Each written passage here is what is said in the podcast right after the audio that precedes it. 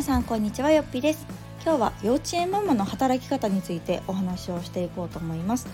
というのもいつレターをいただきました。よっぴさんこんにちは。私は次の4月から幼稚園の年少に入園する息子を持つママです。今まで専業主婦をしてきましたが息子が幼稚園に入園したら働きたいという思いがあり最近就職活動をしています。ただなかなか自分に合う求人が見当たらない。かついくつか就職活動で書類も送ってみましたが全て条件が合わないということで不採用が続いております。子供が幼稚園に入園したら自分も働き始めようと思っていたにもかかわらずなかなかうまくいかないので最近すごくへこんでいます。何かアドバイスがあればお願いします。というレターをいただきました。ありがとうございます。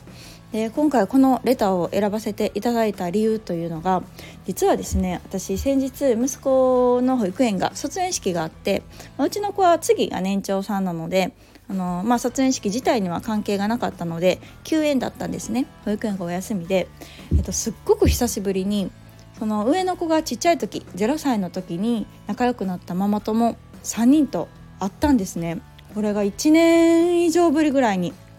あの久々にあの予定があったというか、まあ、あのうちの子はお休みなんだけどあとの3人はみんなね専業主婦で、えっと、幼稚園に通ってるんですね。でちょうど幼稚園もその日は短縮ということであじゃあお昼からみんなで公園でも行こうかっていうので、まあ、そういう約束をして久々に会って、まあ、あのいろいろ話をしていたらですねこのママたちの共通の悩みというか、まあ、やっぱり話題がこれからの働き方やったんですね。であの上の子たちがもうみんな5歳なんです。次年長さんなので、まあ、あの出会った当初は私も専業主婦だったので、まあ、同じようにあの、まあ、幼稚園に入ったタイミングで仕事何かできたらなまあ今はとりあえずまあゆっくりしようみたいな形で、まあ、全員1人目だったのでねそう思ってたんですけども私は途中からあの仕事をするっていう運びになったんですが、まあ、みんな他の子たちはみんないまだに仕事はしてなくて、まあ、幼稚園に、えっと、入園しているっていう形になります。で、まあ、その後に3人とも2人目が生まれて。まあ、今2人育児に奮闘してて、まあ、まだ下の子たちがね次の4月に入園したりとか、まあ、まだあと1年家で見るねとかっていう子もいたんですけどあのー、本当この今日いただいたレターと全く一緒でですねこの幼稚園に入園したタイミングで働こうと思ってたけどそんな都合いい時間帯に働ける仕事がないってみんな言ってたんですよ。であの私も今ちょっとね保育園だから幼稚園事情がよく分かってなかったんですけど話を聞いてみると、まあ、朝は8時半とか9時に登園をするらしくでお迎えが2時なんですって。って考えたらその間で働ける仕事って10時1時とかの3時間ぐらいですよね。で求人っていうかまあそもそもないとみんな言ってましたね。でない上に、まあ、自分もお昼休憩なんか取れないじゃないですか。でまあちょっとリアルにシミュレーションしてみてみたいなことを言っていてそしたらまあ朝送ってそのまま自分が職場に行って休憩なく、まあ、働いてでご飯食べずにお迎え行ってでそっから、まあ、子供をね遊びに連れてったり習い事を送ったり、まあ、ご飯作ったり買い物行ったりって言ったらやっぱ無理やわって言ってって、まあ、私もその話を聞いていやそれは無理やなっていう話をみんなでしてました。やっぱりしんどいし何より2時にお迎えそれに間に合うように働くって結構きついなっていうところなんですよね。でまあ求人がそもそも少ないっていうのもそうやし、まあ、自分の体力的にもきつくなりそうじゃないですか。でかつ3時間しか働けなかったらそんだけ大変な思いしてる割に収入がないっていうところ。もうちょっと懸念になるのでまあ確かにそれやったらもう働くの見送るっていう選択にもなるよなっていうのところでうんみんなで話をしていたんですけどうん今のねこの幼稚園っていううんやっぱり幼稚園に通わせてるお母さん方はやっぱり専業主婦の方が多いらしいんです。でも今はまあこの子時世というか時代的にも幼稚園でも預かり保育をしてるところが多いので預かりっていうのであの利用してね、まあ、働きながら幼稚園の預かりを使ってるっていうご家庭もいるみたいなんですけどそれもまたね一つその友達のママがね引っかかってるところがあってすいません娘がちょっと大絶叫してますが。そうなんか無償化になったじゃないですか。で保育園の場合って、まあ、収入関係なく全員無償化なんですね。3歳以上っていうのは。なので私もあんまりそこ深く考えてなかったんですけどそのママ友はまあ今は働いてないんですけどね、まあ、働くとしてもそこまでの、まあ、時間数に満たないというかまあそれぞれ C で規定があるじゃないですか何時間以上勤務してたら保育の必要性がありますよっていうのがあると思うんですけどそれがまたね市によっても違うんですね。でその市によって、まあ、緩いところもあれば厳しいところもあるんですよ。結構もうなんか週4フルタイムぐらいの規定じゃない？それみたいな。でなると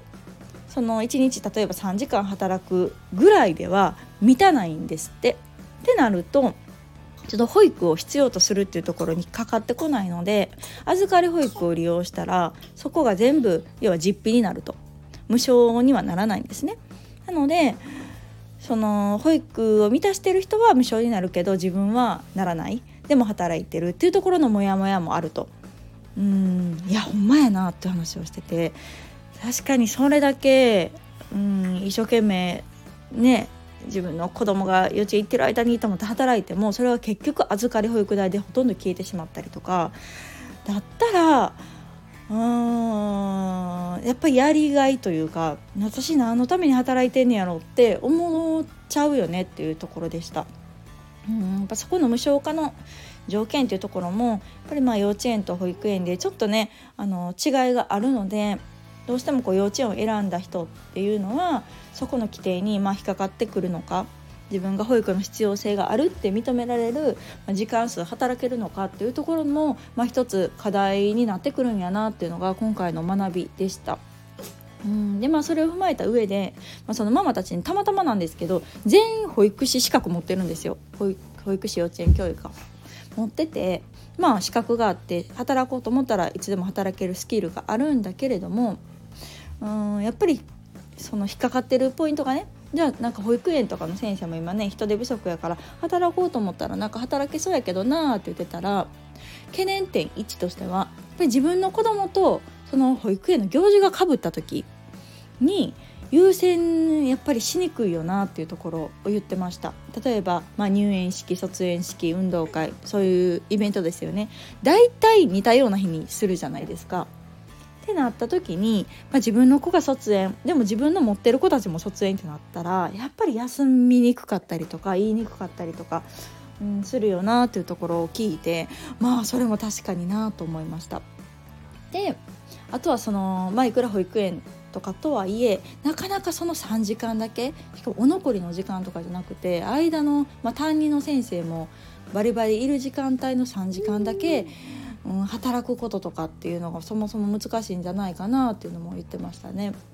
あとまあ単純にちょっと保育のきつさ、うん、自分たちの経験があるからこそ、まあ、あの自分の子育てだけでもいっぱいいっぱいのに保育園でまた子供らみんなもなーっていうところがやっぱりみんな引っかかってるみたいで3人ともその保育園幼稚園にもう一回就職するっていう選択肢は今のところはないって言ってましたね。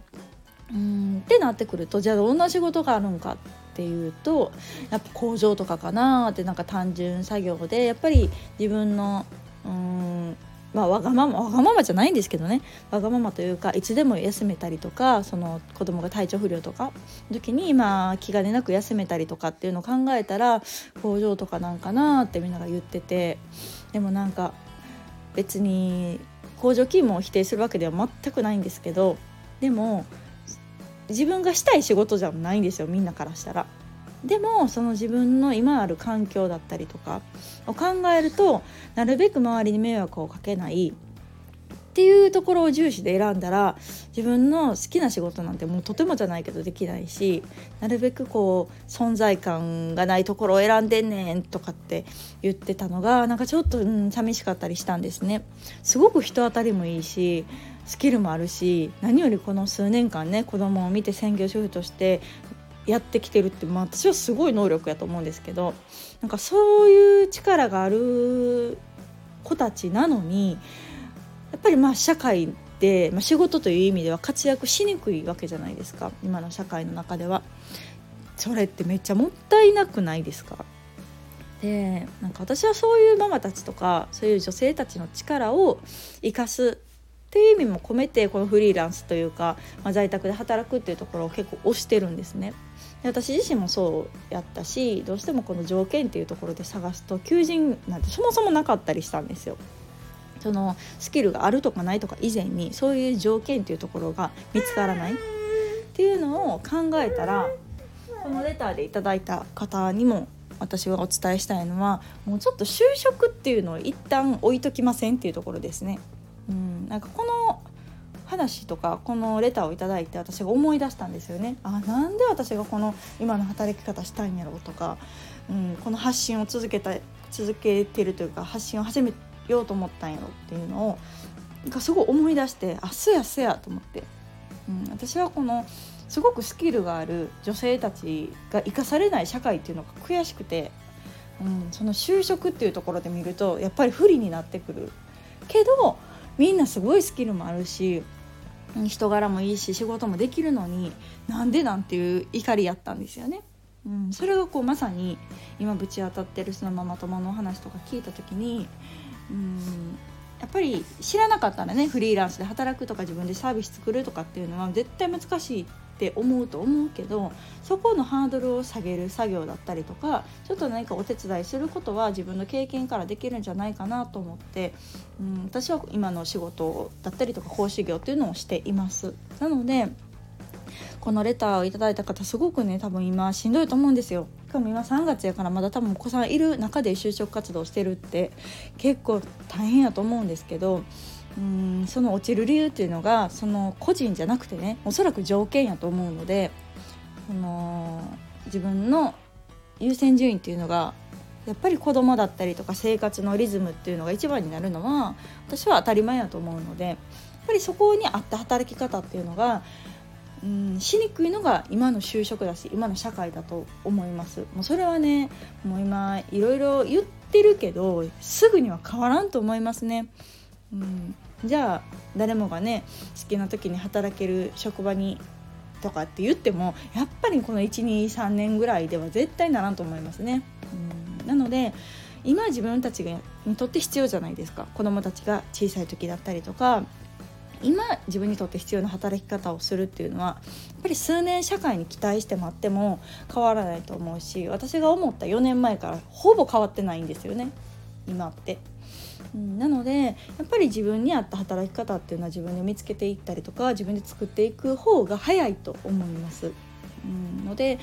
私がアドバイス何かできることがあるとすればその就職もねもちろん見つかったら万々歳ですよもちろんいいんですけどやっぱりそこに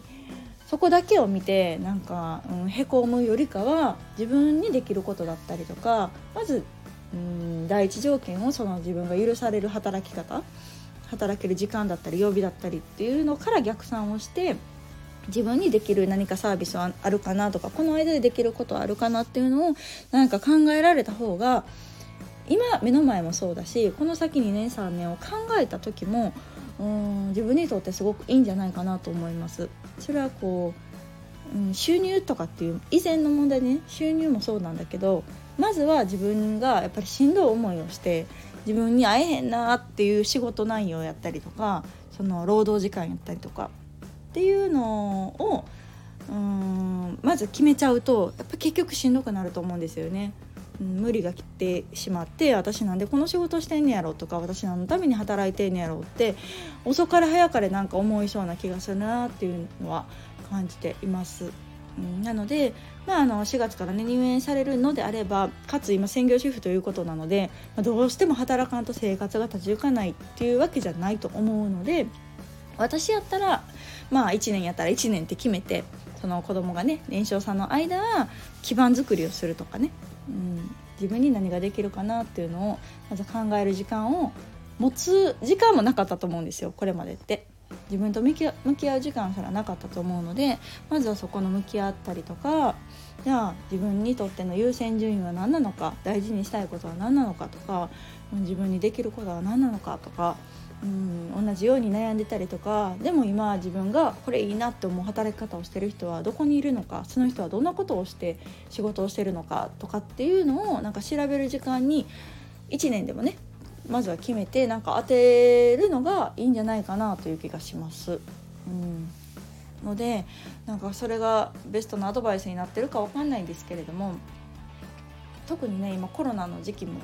かぶ重なってなかなかそんなねあの都合のいい求人って見つかりにくいとは思いますので、うん、やっぱり誰かがね示してくれてる規定に合うところに無理やり自分をねじ込むよりも自分が、うん、こういう働き方がいいなっていう心地いいね働き方に、うん、をこう作っていく、うん、っていう方が後々を考えてもいいんじゃないかなという気はしますのでもし何かね私もあそうそう幼稚園ママさんの何かサポートとかもできたらいいなって思っていますのでなこんなところが特に悩んでるとかこんなところがようわからんとか何から動画始めていいかわからんとか何かあれば何かリクエストいただけたらうん、そこで何かお答えできることがあればお話もしていきたいなと思うし、